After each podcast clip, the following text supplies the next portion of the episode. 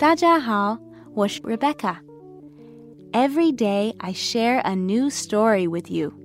Today we're going to read Willy the Dreamer by Anthony Browne. Are you ready? Let's begin.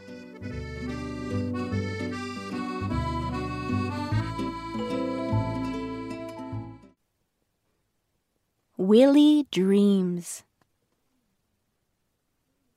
Sometimes Willy dreams that he's a film star or a singer, a sumo wrestler, or a ballet dancer. Willy dreams. Sometimes Willy dreams that he's a painter or an explorer, a famous writer,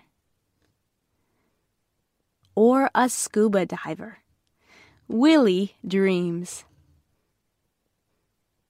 Sometimes Willy dreams that he can't run, but he can fly.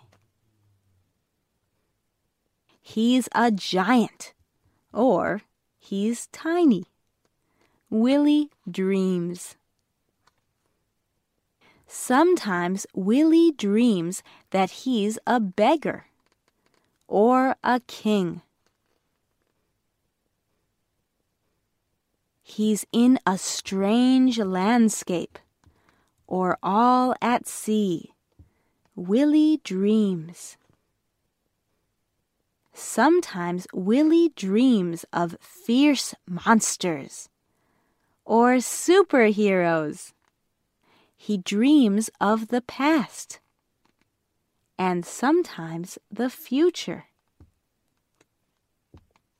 Willy dreams. The end.